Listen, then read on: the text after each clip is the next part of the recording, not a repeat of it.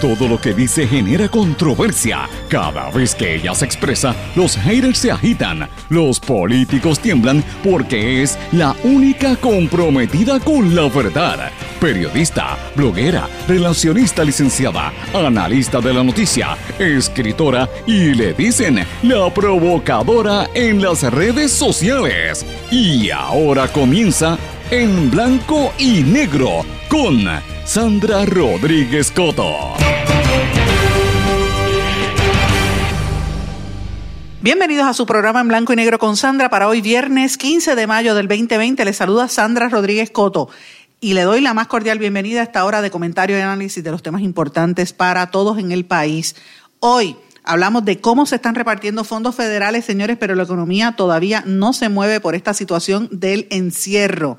La gobernadora nombró un nuevo secretario de la familia y el director de instituciones financieras. Vamos a ver si este nuevo secretario de la familia se mueve con la crisis que hay en Asume. Vamos a hablar en detalle de lo que está ocurriendo ahí y de cómo se van a repartir los fondos federales. El juez El Pi defiende la facturación del equipo del monitor de la reforma de la policía. Vamos a hablar de ese esquema, es un escándalo sumamente serio que corrobora lo que dijo hace un año el ex monitor federal. La Cámara de Representantes aprobó el nuevo Código Civil. Señores, mujeres de una secta se hacen pasar por monjas y el arzobispo de San Juan las tira al medio. Vamos a hablar de la economía y el coronavirus, cuáles son los negocios ganadores y los sorpresivos perdedores durante toda esta pandemia. Vamos a darle seguimiento a nuestras investigaciones, hablar de una investigación nueva que ha empezado a surgir poco a poco sobre las computadoras en el gobierno y de otras noticias que como siempre las vamos a transmitir aquí en su programa en blanco y negro con Sandra. Este es un programa sindicalizado que se transmite por las Cumbre 1470 AM, Orocovis, Utuado, toda la zona de la montaña, Cumbre 106.3 FM también llega hasta el norte. X61, que es el 610 AM en Patillas, 94.3 FM de Guayama, Salinas, toda la zona del sureste. WMDD, el 1480 AM Fajardo y toda la zona este y noreste del país. Radio Grito, WGDL Lares, 1200 AM, San Sebastián, Las Marías, Camuy. WYAC 930 AM, Cabo Rojo, Mayagüez y la zona oeste. WIAC 740 AM, San Juan y la zona metropolitana. Y como todos los días le digo, este programa se transmite por todas las plataformas sociales y las redes sociales y digitales de todas estas emisoras. A las 8 de la noche nos escucha por radioacromática.com o por www.redinformativa.live y en todas nuestras redes sociales y plataformas en Internet. Vamos de lleno con las informaciones que tenemos un programa con mucho, mucho contenido. En blanco y negro con Sandra Rodríguez Coto. La administración se ha caracterizado por restablecer y mejorar la relación entre el gobierno de Puerto Rico y el gobierno federal, lo cual ha sido ampliamente reconocido por la administración de Casa Blanca y las agencias federales. Esto lo hemos logrado gracias al esfuerzo incondicional de nuestro equipo de trabajo y de los jefes de agencia, quienes han dado y han continuado dando el máximo de su esfuerzo para proveer la ayuda a todos los puertorriqueños. Es importante tener presente que las asignaciones correspondientes a desembolsos de fondos federales no son automáticos pues vienen atados a una variedad de parámetros y condiciones del gobierno federal con las cuales cada una de nuestras agencias deben cumplir antes de que se desembolse el dinero y que llegue a las manos del pueblo puertorriqueño. Esos fondos, inmediatamente que el presidente los firma, no están depositados en las cuentas de Hacienda. Esos departamentos, educación, familia, eh, vivienda, Departamento de Transportación y Obras Públicas, recibieron fondos como parte del CARES Act, pero ese dinero no está accesible todavía. Ellos tienen que hacer unas guías, ellos establecen unas directrices de cómo se va a eh, invertir ese dinero, cómo va a hacerse llegar a las personas beneficiadas. Todas las agencias han cumplido con someter las guías, familia ya cumplió con someter el plan y aprovechamos la oportunidad para informarles que el plan sometido por el Departamento de Familia ya fue autorizado, ampliándose los beneficios y la cantidad de beneficiarios que van a poder tener acceso a esos fondos del PAN. Es decir, el gobierno de Puerto Rico es responsable de este dinero, así que lo tenemos que hacer de una manera responsable. como lo hemos hecho eh, durante el tiempo y las ayudas que hemos recibido, por lo menos ¿verdad? desde el momento en que hemos asumido esta responsabilidad para que el gobierno de Puerto Rico lo haga de la manera correcta. Así que ese es nuestro norte. Eh, va a estar a cargo del equipo fiscal de AFA, a cargo del licenciado Marrero, y del secretario de Hacienda y del secretario de Salud. Son las tres personas que van a tener a su cargo principalmente el que este dinero se haga de la manera correcta y que vaya cumpliendo con todas las directrices del Tesoro Federal. Mis amigos, ahí ustedes escucharon las declaraciones el día de ayer de la señora gobernadora Wanda Vázquez. Eh, agradecemos al compañero Gilberto Albelo que, como siempre, él asiste a las conferencias de prensa y nos la comparte, ¿verdad? Comparte los audios, al igual que eh, el compañero José Raúl Arriaga. Eh, a veces Arbelo nos comparte los audios a nosotros, a veces a Arriaga o viceversa. Así que muchísimas gracias a ambos, pero en este caso lo, grabó el compañero eh, Gilberto Albelo. Pero bueno, eh, ese fue el mensaje en, síntesis, lo que dijo, lo más importante de lo que dijo la gobernadora. Fue un mensaje bastante amplio en esa rueda de prensa del día de ayer y por eso quise comenzar el programa de esta manera, porque eh, son una serie de iniciativas, iniciativas bien importantes, sobre todo para la gente que está bastante desesperada. Miren, yo, yo quisiera a veces pensar, ¿verdad? Yo quisiera que ustedes pudiesen ver eh, toda la cantidad de mensajes que uno recibe de gente en mucha necesidad, eh, de gente de diferentes situaciones que nos escriben a nuestro blog en blanco y negro con Sandra o, al mío personal, Sandra Rodríguez Coto, en, Facebook o, o por diferentes maneras que nos, que nos hacen dejar saber, particularmente por Facebook, Sandra Rodríguez Coto, las situaciones que están ocurriendo desde que comenzó esta pandemia eh, y más que nada el toque de queda, la, cantidad de gente que está estirando el pesito porque no le acaba de llegar los chavos o porque han tenido problemas con el desempleo, sobre todo muchos jóvenes que me están diciendo la situación del desempleo. Yo creo que eh, a final ya de esta semana, como para miércoles en la tarde, ayer jueves y esperemos que hoy, la situación, por lo menos en el desempleo, ha fluido un poco mejor, pero ciertamente la gente está con, estirando el pesito con mucha dificultad. Pero ¿qué dijo la gobernadora eh, en términos generales? Voy a hacerles un breve resumen. Lo primero que dijo es que los incentivos que ya se han dado al país son realmente 304 millones de dólares que, que han eh, aportado a casi 20 mil personas le van a dar dinero a las enfermeras del sector privado, Hacienda va a crear un enlace para que éstas llenen información y por lo menos empiecen a recibir su incentivo. Se supone que se tarde dos semanas. Las enfermeras del sector privado que están escuchando este programa, que me han escrito, sepan que esa es la información que dio a conocer la gobernadora. Eh, ustedes me van a dejar saber si esta, esta situación se cumple o no, pero dijeron que se va a tardar por lo menos dos semanas. El gobierno federal aprobó unas guías para el uso de los fondos federales, obviamente, como dijo, ustedes escucharon que la gobernadora lo dijo, eh, y el Departamento de la Familia es el que va a estar anunciando cómo es que se va a, distribuir esos fondos, ¿verdad? Sobre todo se lo van a dar las personas mayores y los discapacitados, pero hay algunos eh, estudios que dicen que esto va a estar ya para el mes de junio, que todavía faltan por lo menos eh, dos semanas o tres semanas más en lo que empiezan a soltar ese dinero, sobre todo el dinero del CARES Act para las personas mayores. Así que si usted recibe el seguro social, cógalo con calma, porque esta situación se va a seguir extendiendo. Eh, y de hecho, la gobernadora mencionó ayer, anunció un nuevo secretario de la familia. Vamos a hablar en breve de ese tema, pero quería ir en detalle sobre cómo es que van a repartir el dinero y qué es lo que están eh, prometiendo en esta ocasión.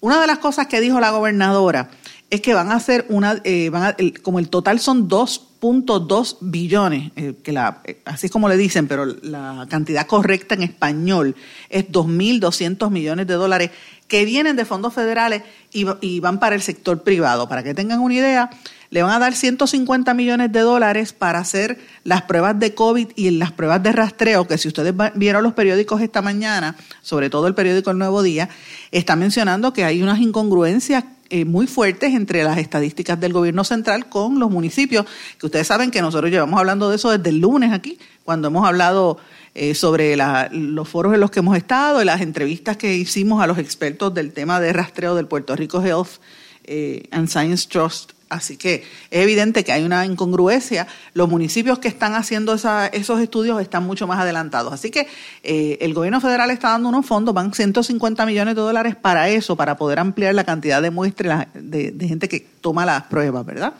Van a dar 150 millones de dólares adicionales para liquidez al fondo del seguro por desempleo porque supuestamente se está repartiendo diariamente 21 millones de dólares por desempleo.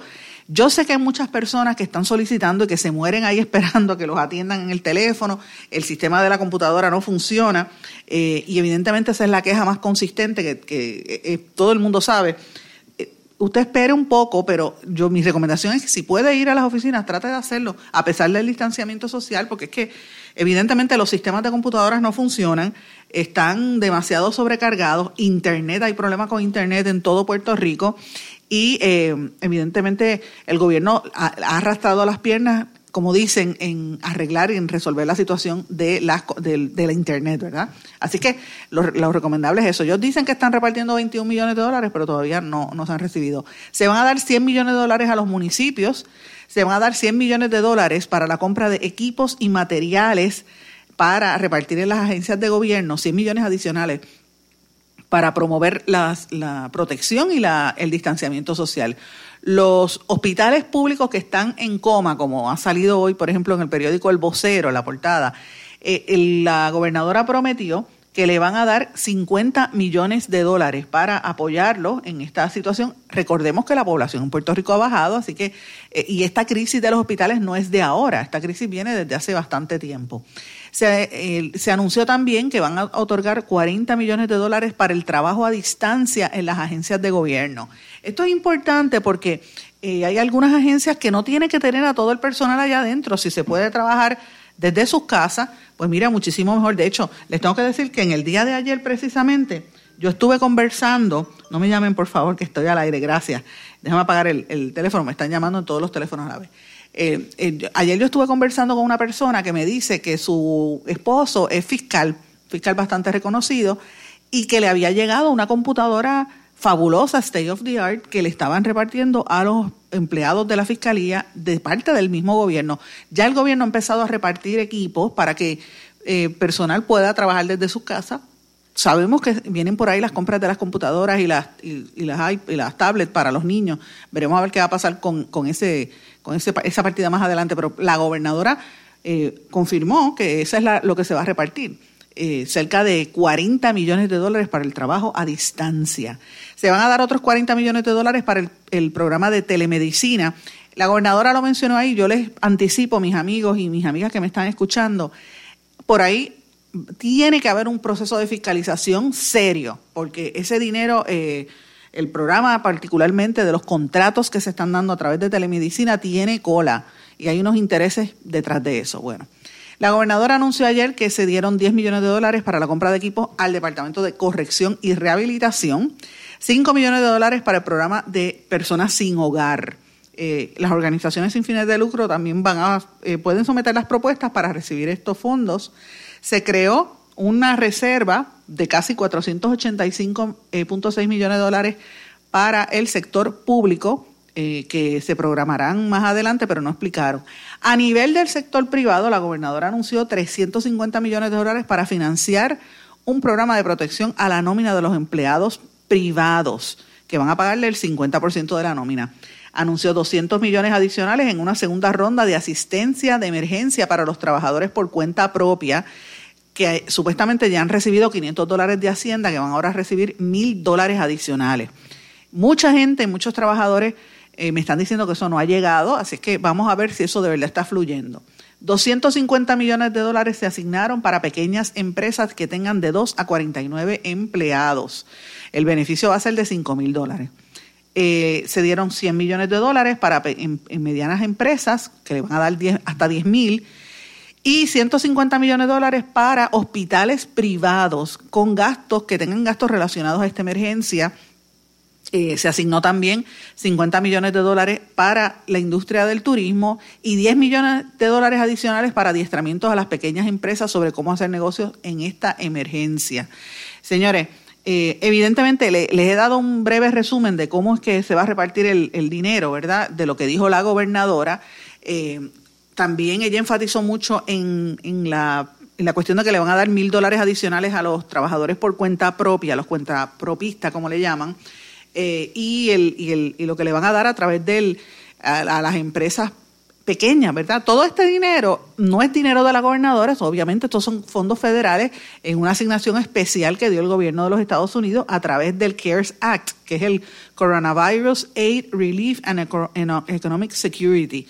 Es una ley que firmó el, presidente Trump para mover la economía porque evidentemente la situación en los Estados Unidos por esta pandemia es dramática. El nivel del desempleo por allá está eh, ciertamente afectando la, la economía y por eso es que Trump está tan desesperado, porque esto le está provocando, ya lo hemos hablado en este programa, problemas en su campaña y tenía que ponerse a mover la economía y Puerto Rico se va a beneficiar y ya se está beneficiando eh, por esa partida. Es importante que, lo miremos con detenimiento. Todo esto va a requerir un, desembol, un, un desglose, por decirlo así, de cómo es que de verdad se va a utilizar esos fondos, porque lo importante es que el, dinero le llegue a la gente. Eh, yo les tengo que decir algo, señores Ayer, como parte de esos anuncios, la gobernadora anunció también el nombramiento del nuevo secretario del Departamento de la Familia y de un nuevo comisionado de instituciones financieras.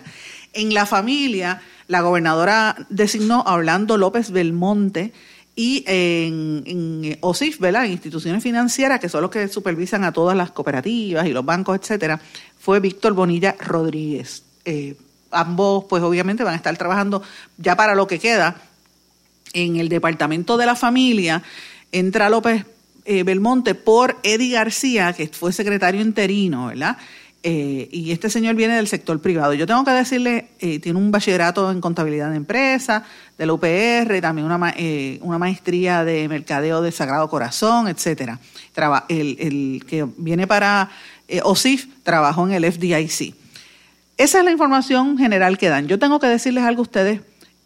La falta de información y el cierre del acceso a la información en el gobierno es una situación dramática. Cuando los periodistas decimos y reclamamos en los medios de comunicación que no tenemos acceso a información, es real. Señores, yo les, les aseguro que yo llevo desde el domingo haciendo solicitudes sistemáticas todos los días, todos los días, todos los días de qué está pasando con el Departamento de la Familia y qué está pasando específicamente en, eh, en Asume. Frances Rodríguez, a quien ustedes saben que lo he mencionado varias veces, Frances Rodríguez es la, era la portavoz de prensa del exsecretario interino de la familia.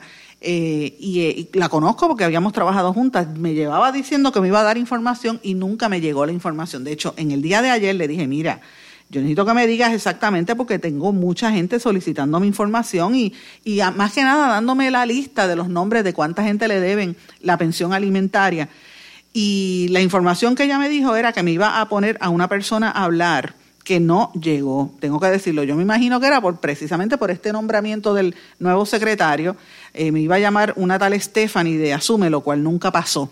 Eh, así que lo digo públicamente porque eh, eh, me parece a mí que es una falta de, respeto no conmigo, sino con la gente que está esperando esta información, porque yo estoy haciendo la gestión día tras día, señores, y yo, yo quisiera que ustedes vieran la cantidad de personas. Ustedes recordarán que les dije que el, que el lunes nada más ya yo tenía más de 50 personas en la lista. Yo llevo todo, y, se los aseguro, ustedes me están enviando información por la página mía de Facebook, Usted se sorprenderá, yo llevo todos los días viendo cantidad de números y de nombres con sus números de casos, con su, eh, ¿cómo se llama? Me dan todo, la, todo el dato de lo que, están, lo que les está sucediendo, cuánto dinero deben. Muchos padres, sobre todo, he notado, por lo menos tengo en la lista sobre 38 personas, eso fue hasta el miércoles que tenía contabilizado, personas que viven fuera de Puerto Rico, que están en la diáspora, que están pagando la pensión alimentaria y el gobierno no se las está contabilizando.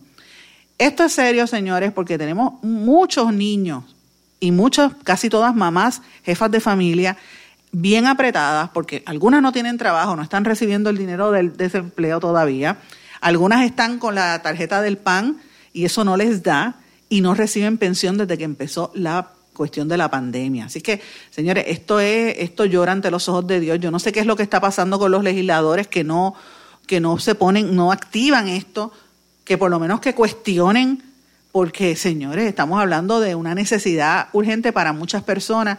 Eh, yo voy a seguir recopilando los nombres, voy a hacer lo que no quería, decir nombres y apellidos, porque a mí me, me, me preocupa la cuestión de la privacidad de las personas pero ciertamente voy a tener que empezar a decir los nombres con nombres y apellidos, eh, más allá de los que dijimos el lunes, porque esta situación se eh, continúa. Miren, eh, le puedo decir aquí uno, por ejemplo, esta persona se llama Michelle Delfonso, me escribió por, por, mi, por mi mensaje, me dice, en la página de Facebook, Sandra Rodríguez Coto, dice, a mi hijo no le depositan a pesar de que le están descontando al padre desde el 2 de marzo, que fue el último cheque que llegó, eh, hasta, he hecho hasta lo imposible por comunicarme con ellos y no he tenido respuesta. La deuda asciende a 1.444. Mi nombre es Michelle Delfonso de Caguas. Me dan su número de correo electrónico y su número de teléfono. El número de Asume es el 042-1322. Este es uno de los casos. Otro de los casos, esta me envió eh, muchísima información. Esta, esta, otra persona, Marta Cruz, me está hablando no solamente de esta situación, sino también me está hablando de la necesidad que tiene. Eh, dice que eh, no le están dando ayuda a los niños que ya y adultos ya cumplieron 18 años con diversidad funcional. Eh, dice que su hijo tiene autismo y que no le está cualificando para ningún tipo de ayuda y la pensión alimentaria no le llega desde que empezó, me dice, no llega desde que todo esto comenzó. Eh, sé que has estado investigando con Asume, pero creo que deberían incluir también a los jóvenes adultos, eh, sobre todo si tienen eh, necesidades especiales, porque ellos requieren alimentos especiales que son muy costosos. Te ruego, por favor, que le digas al departamento que nos ayude. Miren esto, señores, así como estos dos que les he leído, esa, ella se llama Marta Cruz, son muchos los casos que yo estoy recibiendo. yo de verdad a mí me da mucho dolor tener que leer estas noticias consistentemente porque eh, francamente es bien fuerte. El, lo, Hay muchos casos que me envían a diario de situaciones, me envían fotografías, me, envían eh, fotografías de los hijos. Eh, y de verdad, pues yo estoy tratando de hacer lo más posible, pero señores, vamos a seguir insistiendo en que el Departamento de la Familia, este nuevo secretario, se mueva y que ponga a, distribuir este dinero para la gente que lo necesita. Hay algunos que me dijeron, por ejemplo, de los que yo mencioné en la lista del lunes cuando la leí, que sí, que ya han empezado a, recibir por lo menos algunos de los cheques, el cheque de febrero, pero a los que están a la espera, pues miren, vamos a seguir insistiendo en esto. El lunes yo me comprometo que voy a salir a buscar y voy a moverme físicamente, este, porque de verdad esto no puede seguir de esta manera. Lamento mucho lo que están pasando los padres, pero quiero que sepan que estoy leyendo estas cartas eh, y estos correos electrónicos y de verdad me afecta un poco porque yo quisiera que ustedes vieran los, mensajes de cuando la gente me hace los cuentos. Es muy, muy fuerte. Tengo más de 400 casos eh, yo diría que como 500 casos, así que solamente les menciono dos porque no voy a entrar en esos detalles, pero es una situación muy seria y yo le pido encarecidamente a los legisladores que escuchan este programa y los oficiales de prensa que miren, esto no tiene que ver con partidos políticos, esto es, esto es gente que necesita y es un dinero que está ahí, porque asume no lo reparte para distribuírselo entre ellos mismos o mantener ellos mismos los intereses de los bancos. Eso es lo que llora ante los ojos de Dios, porque los padres que son alimentantes cumplieron y pagaron el dinero, por lo menos la gran mayoría de los que me están enviando estos mensajes. Vamos a una pausa, regresamos enseguida. No se retiren, el análisis y la controversia continúa en breve, en blanco y negro, con Sandra Rodríguez Coto.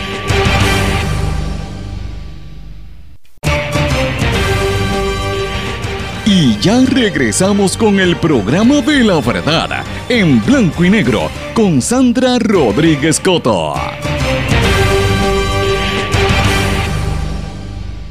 Regresamos en blanco y negro con Sandra. Bueno, hay un refrán que dice, siéntate en el balcón de tu casa a ver los cadáveres de tu enemigo pasar por el frente, algo así por el estilo. Bueno, este, este refrán le, aplica, nos aplica a todos los que decimos las situaciones, denunciamos la corrupción, decimos lo que está pasando y el resto de la humanidad nos cae arriba. Eh, y es bien fuerte porque recibir ese tipo de presión no es fácil, no todo el mundo tiene la capacidad de hacerlo, pero el tiempo siempre tiene la razón. Y yo quiero empezar de esa manera porque quiero traer a colación un caso sumamente serio que nos aplica a todos nosotros porque tiene que ver directamente con la policía de Puerto Rico y con las condiciones en que viven los policías, con las situaciones que están ocurriendo dentro de la fuerza policíaca y con los eh, casos, un sinnúmero de casos de policías que están violentando la ley eh, que se supone que vinieran bajo una reforma que la han desarticulado. La persona que se atrevió exactamente casi, a casi un año de, denunciarlo, este año se cumple ahora, fue el ex monitor federal de la policía, Arnaldo Claudio. Ustedes saben que yo en muchas ocasiones a lo largo del año he estado comentando y hablando de este tema eh, y hablando de la situación eh, tan, tan fuerte en la manera en que él se fue, como él evidentemente él denunciaba lo que estaba ocurriendo, ya se había empezado a enderezar una situación con la policía y de momento se tiene que ir por presiones. Y ustedes recordarán que cuando este, este señor Claudio se fue de la policía, él se fue diciendo que no iba a tolerar la corrupción en el gobierno estatal, en la policía, pero mucho menos en el gobierno federal. Y él se fue encontrado denunciando unos esquemas de contratación y unos gastos excesivos que, en los que estaba incurriendo el Tribunal Federal, en este caso encabezado por el presidente del Tribunal Federal, Gustavo Gelpi, que yo sé que escucha este programa porque me lo ha dejado saber, inclusive él mismo. Juez Gelpi, esto es una situación seria que yo creo que usted tiene que rendir eh, explicaciones en cuanto a esto. El juez Gelpi ayer defendió la facturación del equipo del monitor de la reforma de la policía. Señores, y un año después que Arnaldo Claudio lo denunció.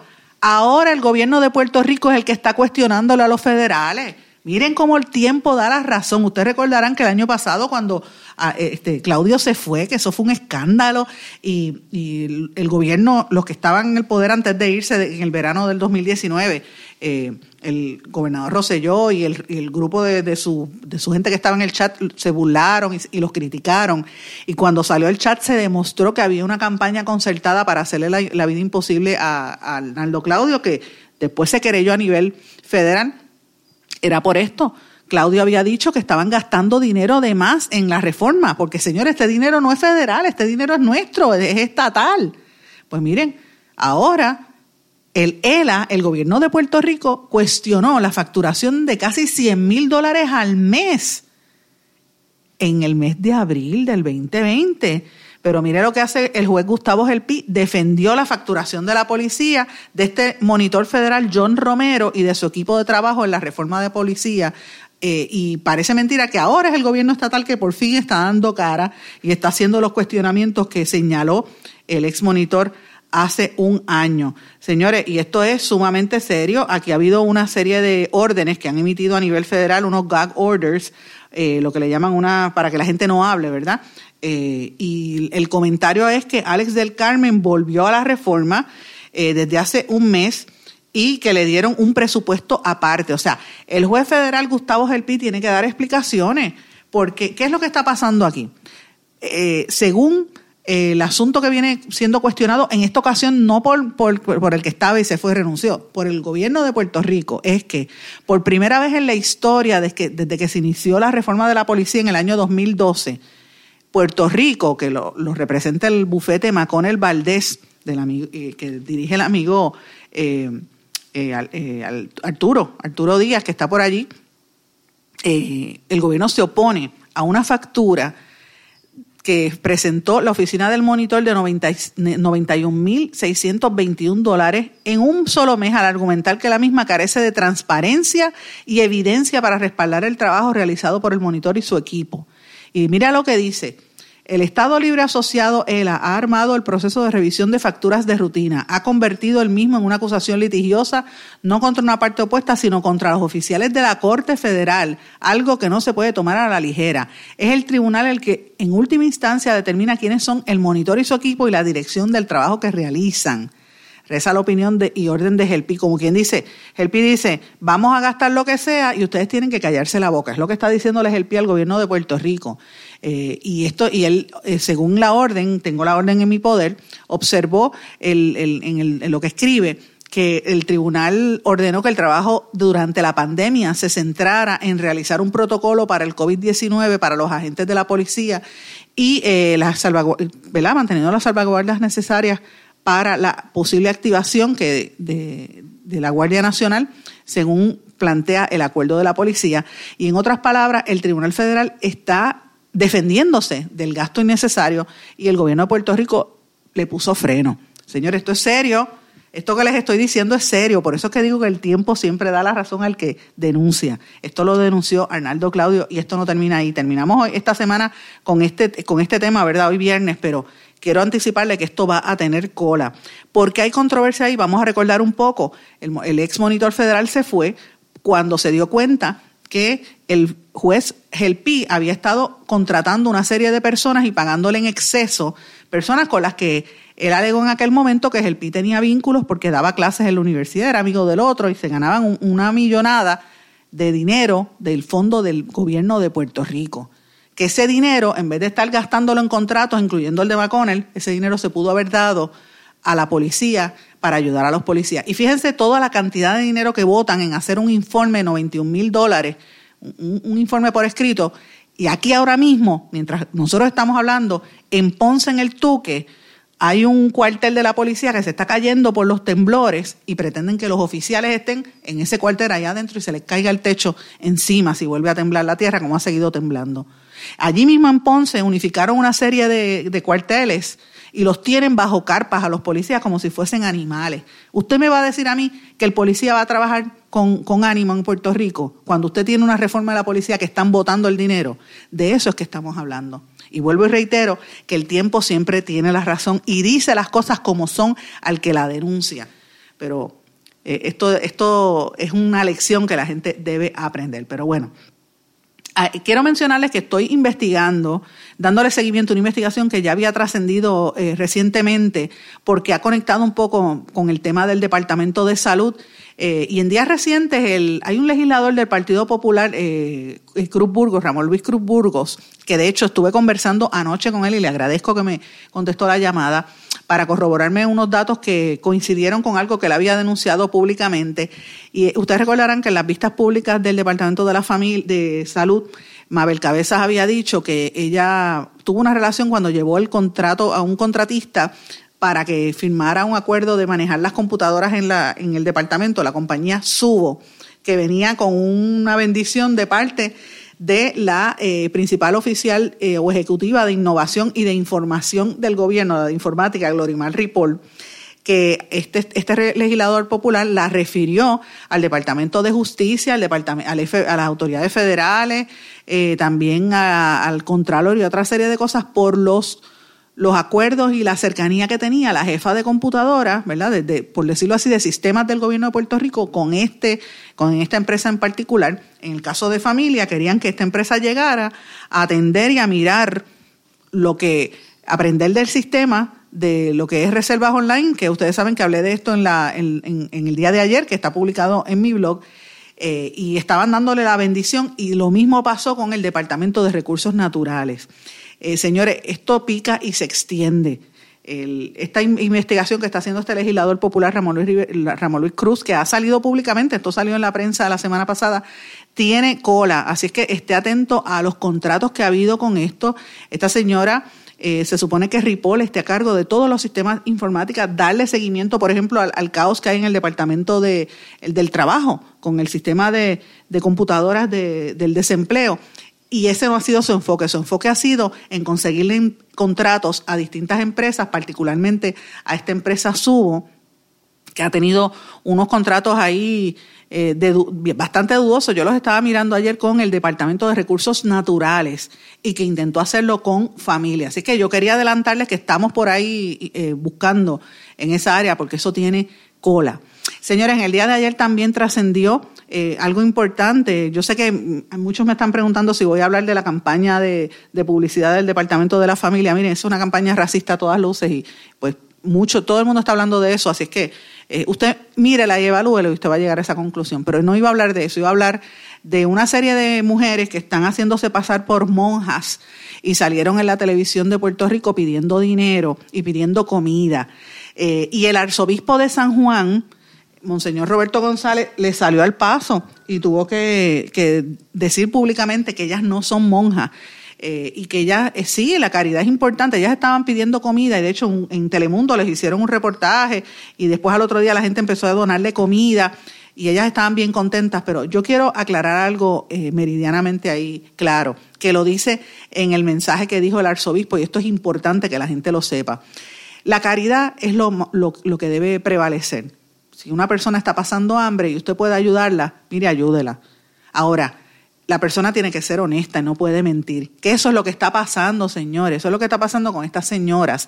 Estas señoras se hacen llamar hermanas misioneras de la restitución y tienen un, eh, viven en Bayamón y están hablando de la caridad. El arzobispo dice sí, hay que ayudarlas. Si usted puede ayudarla, hágalo. Ahora, estas señoras no son hermanas, no son monjas, no es una orden reconocida por la Iglesia Católica. De hecho, es una secta que pertenece a un señor que se llama Oscar Collado, que tenía que ver con lo de la llamada Virgen del Pozo, que la Iglesia Católica no la respaldó ni en Puerto Rico y después, como aquí no las aceptaron, fueron a México a tratar de ver si eh, creaban esa orden y la Iglesia Católica tampoco las respaldó porque todas tienen que trabajar para este hombre y, generarle dinero a este hombre. Ellas dicen que viven en, ¿verdad? En, en, oración constantemente, pero tienen que recaudar dinero a través de una TH móvil que lo maneja este señor, según alega la Iglesia Católica. Y tiene que ver con este tema de la Virgen del Rosario del Pozo de, de Sabana Grande, de las alegadas apariciones en el año 1953. Así que de eso es que estamos hablando. Mire, si usted puede ayudarlas y necesitan ayuda, que las reciba. Como bien dijo el arzobispo de San Juan, que existen organizaciones como Cáritas que las, las, pudieron haber ayudado, pero que hay que dejarle claro que no son una orden religiosa, que no se hagan pasar por monjas. Y esto es importante porque es un ataque que quieren hacer, volver a atacar a la Iglesia Católica de una manera u otra y a las instituciones. Y me parece en esta, yo se la doy al arzobispo que dijo la verdad. Eh, y, es hora de que la gente, vamos a, vamos a aclarar los puntos. Ayer yo tuve una conversación con un oficial de prensa del gobierno que trató de defenderla, porque rápido lo ven todo con motivo político partidista. Mire, el arzobispo no es un santo, nadie tiene, si fuera santo estaría en el cielo, ¿verdad? Pero el arzobispo en esta yo se la doy y dijo la verdad. Miren, ayúdenla, pero no mientan. No sean ovejas vestidas, lobos vestidos de ovejas. Las señoras no son hermanas eh, religiosas, que hay unas hermanas que sí trabajan y que sí necesitan y nadie las está ayudando en muchos otros lugares alrededor de Puerto Rico y que sí son de las que ayudan y pertenecen, eh, que son órdenes eh, reales y pertenecen a la Iglesia Católica, en este caso, que es la que está denunciando esta situación. Vamos a una pausa y regresamos enseguida y vamos a continuar con los temas en el día de hoy. No se retiren, el análisis y la controversia continúa en breve, en blanco y negro, con Sandra Rodríguez Coto.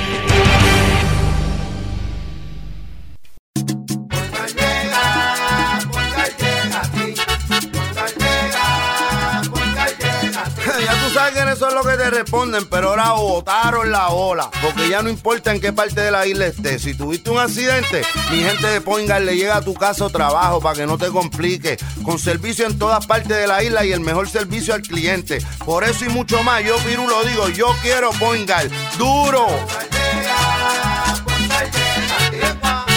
Quites el dolor de cabeza con sus obligaciones de contabilidad con los servicios que presta Villalba y Villalba Company. Directo, personal y con sensibilidad humana. Lo que se busque un verdadero asesor de contabilidad para todo tipo de servicio de contabilidad, pago de IBU, pago de nómina, informes trimestrales y anuales y otros. Ofrecen servicio directo personalizado. Villalba y Villalba Company. Para orientaciones, su teléfono el 939-336-5774.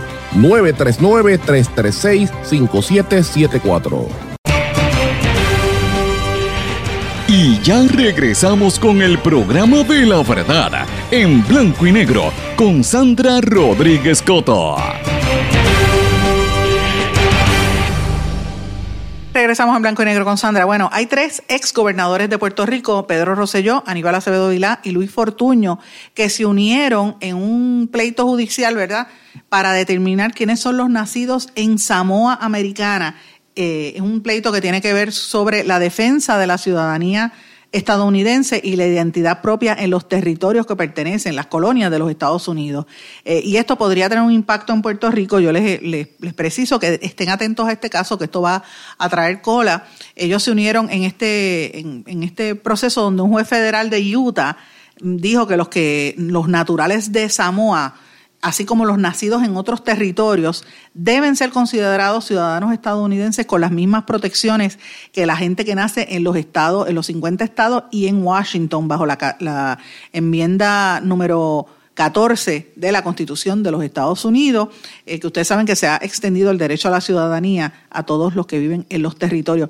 Esto es importante, miren, precisamente para esta fecha, en la Universidad eh, Ana G. Méndez en, en, el este, en Carolina, el recinto Carolina, que antes era la Universidad del Este, precisamente para más o menos el 15 de mayo, el 14 o 15 de mayo, iba a estar realizando un foro que se suspendió por esta cuestión del, del coronavirus, un foro donde vendrí, iban a venir a Puerto Rico representantes de todos los territorios que son eh, territorios no incorporados de la nación americana, porque hay unos procesos bien preocupantes con toda esta política de Trump de, inmigración, de revisar estos estatutos y, hay muchos jueces que están en las mismas, señores, y esto podría tener un impacto sobre los que nacen eh, en las nuevas generaciones, si van a ser o no ciudadanos estadounidenses.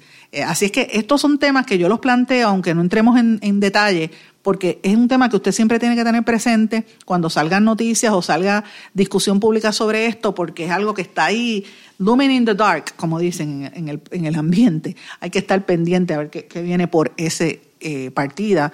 También yo les eh, recomiendo que estemos bien atentos a toda esta discusión sobre la aprobación del Código Civil. Lo, lo, aprobó el Senado, lo aprobó la Cámara de Representantes y tiene que ir a la firma de la gobernadora. Ustedes saben que hay una serie de organizaciones que están pidiéndole a la gobernadora que no lo firme eh, y que este código pues ha sido blanco de múltiples críticas, particularmente de organizaciones de derechos humanos y de comunidad LGBT que LGBTIQ.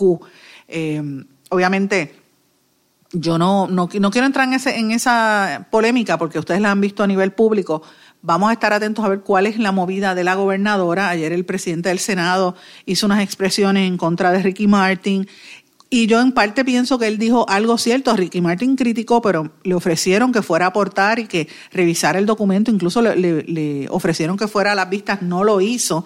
Eh, hay que averiguar si en efecto no lo hizo, ¿verdad? No, no lo sabemos, pero eh, estos son temas que yo creo que me parece que son importantes y ciertamente eh, debió, debió haberse dado un proceso de vistas públicas para la aprobación del segundo documento más importante en, el sistema judicial, en el sistema de, la, de, lo que es la democracia, más allá de la Constitución, es el Código Civil y, y me parece que había una necesidad de que, de que se hiciera una evaluación más profunda. Así que vamos a estar atentos a esto. Va, a haber mucha movida en cuanto a esto la semana que viene. Señores, estamos terminando hoy la semana. Hemos tenido una semana muy activa. Ustedes recordarán que el lunes vinimos con el tema de los casos de Asume que hemos estado tocando todos los días de esta semana con el, eh, por la dificultad de, que no están recibiendo las pensiones y el gobierno se queda con ese dinero desde que empezó la, pandemia. También hablamos de, de el proceso de las vistas de salud de a quién querían ¿A quién están protegiendo en estas vistas y qué cosas no se han eh, preguntado hasta el día de hoy? Eh, y la verdad, más que nada, ¿por qué el exsecretario de Salud no ha ido allí, verdad? Eh, también hablamos esta semana sobre la nebulosa relación entre la firma Apex, y, que era la distribuidora de las pruebas COVID, su abogado, que estuvo en las vistas públicas allí de compareciendo, y también el proceso de rastreo para los pacientes de COVID. Tuvimos una entrevista sobre ese particular. Eh, hablamos también en esta semana de las, de las expresiones de Mabel Cabeza, que estuvo en la legislatura diciendo que la verdad era solamente una, y sin embargo, revelamos en este programa en exclusiva evidencia de correos de texto e emails de esta señora que sí era, eh, donde la corroboran que ella tenía poder y estaba tratando de acomodar incluso a su hermana desde que entró al gobierno. Eh, y ya eso lo discutimos, una noticia exclusiva de este programa que también surgió esta semana. También esta semana despidieron a la ex jefa de ATSEF, Surima Quiñones, después de una investigación eh, por la cuestión de los suministros de emergencia en Ponce. Y evidentemente hablamos sobre las licencias, la, la que el peligro que tienen las licencias por la demanda que hay contra eh, Mabel Cabezas, que es otra eh, exclusiva que dimos en este programa en el día de ayer. Así es que toda esta semana, como siempre, hemos tenido una serie de, de noticias exclusivas, muchas de las cuales también las publicamos en nuestro blog en blanco y negro con Sandra, a quien siempre le digo, les recomiendo que lo lean porque todo el tiempo estamos dando información por allá. Pero hay muchas cosas pasando importantes. El tema este del, de la reapertura económica en Puerto Rico y en todo el hemisferio americano es el tema central y lo ha sido durante toda esta semana en la lucha contra este, esta pandemia que está acabando con tantas vidas en todo el mundo. Eh, evidentemente hay mil, eh, un millón ochenta y un, eh, 810 mil casos, ¿verdad? 1.8 millones de casos en el hemisferio americano y la, el dilema grande que hay es esa, si se reactiva y cuáles son las medidas que vamos a tener que adaptarnos para ir viviendo con esta situación hasta que no se, halle, no se encuentre una cura, ¿verdad? Eh, la Organización Mundial de la Salud confirmó que hay más de 4.224 millones de casos en todo el planeta y casi 300.000 muertos. Eh, se supone que ahora venga una cumbre mundial de la ONU esta semana que viene ahora, que vamos a estar atentos a lo que ocurre. Estados Unidos está planteando una reapertura, pero no hay una estrategia. Están advirtiendo de que puede venir una segunda ola de contagios en el, en el ya para el mes de septiembre, octubre, cuando empiece el frío nuevamente. En Brasil, que es en el, el segundo foco grande de infección, eh, los, países que están alrededor de Brasil están sumamente preocupados por lo que está ocurriendo allí. Argentina también tiene muchísimos casos, Chile tiene casos, Perú es muy preocupante, Nicaragua que está, no, no hicieron nada, ellos dicen que solamente hay 25 casos y menos de mil contagios. Pues mira, no se sabe porque hay una negación del Ejecutivo a realizar las pruebas y dicen que precisamente por eso se están regando más los casos en todo Centroamérica. Eh, Honduras, Costa Rica. Todo esto tiene una implicación, señores, sobre nosotros aquí en Puerto Rico. Recordemos que mucha de la comida que nosotros consumimos, las frutas, vegetales que vienen, vienen de, de los cultivos que se hacen en esa zona. Así que imagínense, tenemos que estar atentos eh, de, de, de, qué impacto puede esto tener en la distribución de ciertos alimentos que llegan a Puerto Rico. En Estados Unidos se reclama una estrategia de normalización en medio de esta pandemia cada vez más fuerte. Hay un número limitado de vacunas eh, y que, es lo que se plantea que podría haber una vez esto se establezca. Hay una carrera entre ver si Estados Unidos le gana a China en, en la y a otros países, ¿verdad? Hay como ocho países haciendo investigaciones para descubrir la, la vacuna, pero Estados Unidos, ustedes saben que anunció, y lo hemos comentado ayer y antes de ayer, sobre la, el anuncio de que los hay ataques cibernéticos para tratar de buscar información sobre las investigaciones en, en este tema. Eh, pero prácticamente todos los países del hemisferio americano están teniendo serios problemas con la situación del coronavirus. Pero hay unos, hay unos segmentos que tienen siempre unas ventajas sobre otros. Y en la economía hay unos negocios que están ganando y hay unos que están perdiendo de manera sorpresiva. Aquí en Puerto Rico, ustedes recordarán lo que pasó esta semana cuando conversamos con, eh, con que lo mencionamos aquí sobre el tema de, eh, una serie de comerciantes a los que les llegó un operativo como si fuese de droga, una cosa bien fuerte, y eran unas denuncias precisamente de eh, Carlos López Lai, el, de, el presidente de Bella International, que decía, mira, me están espantando a los negocios. Pues mira, así es que están viviendo en algunas partes del mundo por la situación. Pero ¿qué negocios son los que están aprovechando esta coyuntura? Pues mira, uno de los negocios que más está aprovechando todo esto son los, que se encargan de la distribución de productos a través del correo. Eh, y utilizando plataformas cibernéticas. Sin lugar a dudas, el que tiene la, ventaja en todo esto es Amazon. El hombre más rico del mundo, el cubano americano Jeff Bezos, se ha convertido ahora en uno de los ganadores. Dice que el, el site de Amazon se está ganando cerca de 11 mil dólares por segundo con cada una de las transacciones que hace y ahora acaban de anunciar un proyecto que hicieron eh, junto a la revista Vogue para tratar de promover eh, diseñadores de moda a través de la plataforma de Amazon, porque la industria de la moda es una de las industrias que más ha estado afectada durante toda esta situación. Así que vemos por ahí eso. En Puerto Rico podemos ver un paralelismo con empresas que están haciendo una distribución por Internet y por correo pues sumamente grande. Eh, otra de las cosas que vemos que están aumentando, evidentemente, son los servicios de streaming, Netflix, todo esto por Internet, las redes sociales, y esto pues ayuda a que pues uno se, se, entretenga, pero a la misma vez tiene un problema porque la producción se detiene. No hay, no hay tanta producción de series y películas porque la gente no puede estar filmando precisamente por el distanciamiento social. Así es que vamos a ver si llegamos a un momento en que nos aburrimos de estar viendo la misma, lo mismo eh, todo el tiempo. Sin embargo, vemos gente por internet que, que está innovando eh, y haciendo sus programas de maneras distintas. Eh, así que ahí vemos unos ganadores y unos, unos perdedores. Empresas como de, reparto, ¿verdad? Como Federal Express y UPS eh, han tenido, ¿verdad? ingresos importantes precisamente porque están llevando eh, los, el correo también, evidentemente, llevando los productos. Los servicios de entrega de comida también están teniendo un aumento eh, grande, a pesar de que eh, en Europa se ha visto uno, unas, unas caídas súbitas de gente como Just Eat o Uber Eats, porque lo que han hecho los supermercados y los restaurantes es que ellos mismos tienen su propio sistema de repartición de comida. Así que ahí les he dado algunos mensajes.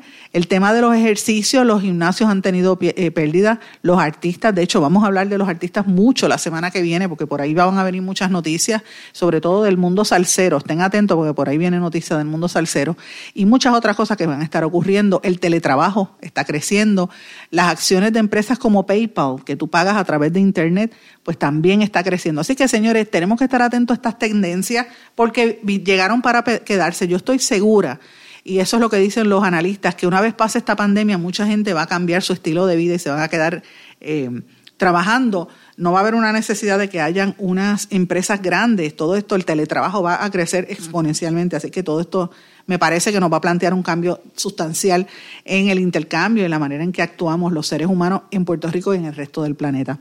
Señores, con esto me tengo que despedir, no tengo tiempo para más. Les agradezco su sintonía, les agradezco todos sus mensajes. Esté atento este fin de semana que venimos con información en nuestras redes sociales también y vamos a, mantenernos cubriendo todas las informaciones importantes que ocurren en Puerto Rico y en el resto del mundo.